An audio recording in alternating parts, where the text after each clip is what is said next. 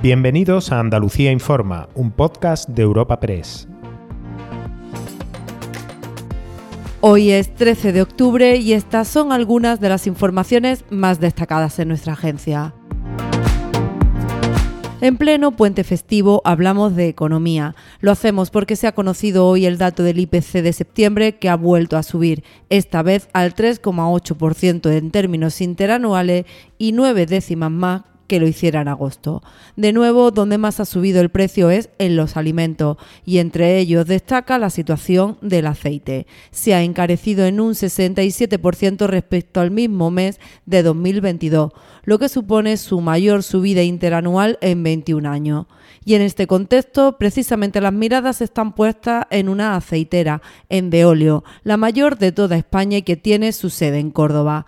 La empresa reconoció a inicios de semana que estaba sondeando el mercado para ver alternativas estratégicas, incluida una posible venta. Izquierda Unida, socia en el gobierno del PSOE, se ha mostrado preocupada por el futuro de la aceitera y ha contado hoy que han preguntado en el Congreso. Escuchamos al diputado por Málaga, Tony Valero. Los fondos buitres son para la agricultura andaluza peor que una plaga de langosta. Por eso estamos preocupados con la situación de la empresa multinacional de óleo, que centra su actividad precisamente en el aceite de oliva y sus productos relacionados, un sector estratégico para nuestra economía, una empresa que agrupa las marcas más vendidas en el mundo. El principal accionista es un fondo buitre y la ha puesto en venta. Por eso hemos preguntado al gobierno qué datos tiene y si se han interesado empresas españolas, porque consideramos que esta operación de venta puede afectar al sector y en particular al empleo por el extraordinario volumen de negocio de óleo. Y continuamos con política y economía, aunque cambiamos de sector y nos vamos al pesquero, otro de gran peso en nuestra tierra. El motivo del nuevo conflicto entre pescadores y gobiernos es la cuota de la sardina. Advierten desde la flota del cerco del Golfo de Cádiz de que se han reducido las capturas y sin tener en cuenta que los buques andaluces no han podido pescar esta especie cuando se inició la campaña en marzo al no haber peces en esa fecha en el caladero de su zona las sardinas se habían desplazado a otra. Hoy se han reunido con el Partido Popular y ha mostrado este su apoyo a través del vicesecretario para el sector agrario pesquero, José Carlos Álvarez. Ante la decisión que ha tomado el Gobierno de España, el Gobierno de Sánchez, en quitarle la cuota de captura de la sardina a Andalucía para dársela a la cornisa cantábrica, especialmente al País Vasco.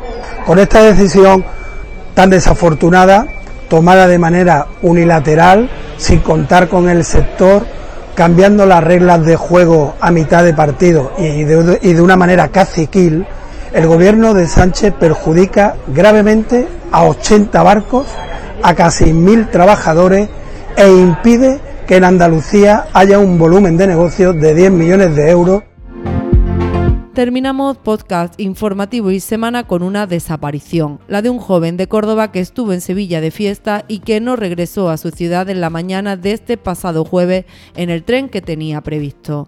Es en la estación de Santa Justa donde se tienen las últimas imágenes de este chaval de 18 años que se quedó sin batería en el móvil y sin dinero y que fue desalojado de uno de los trenes que salían desde la capital hispalense al no tener billete.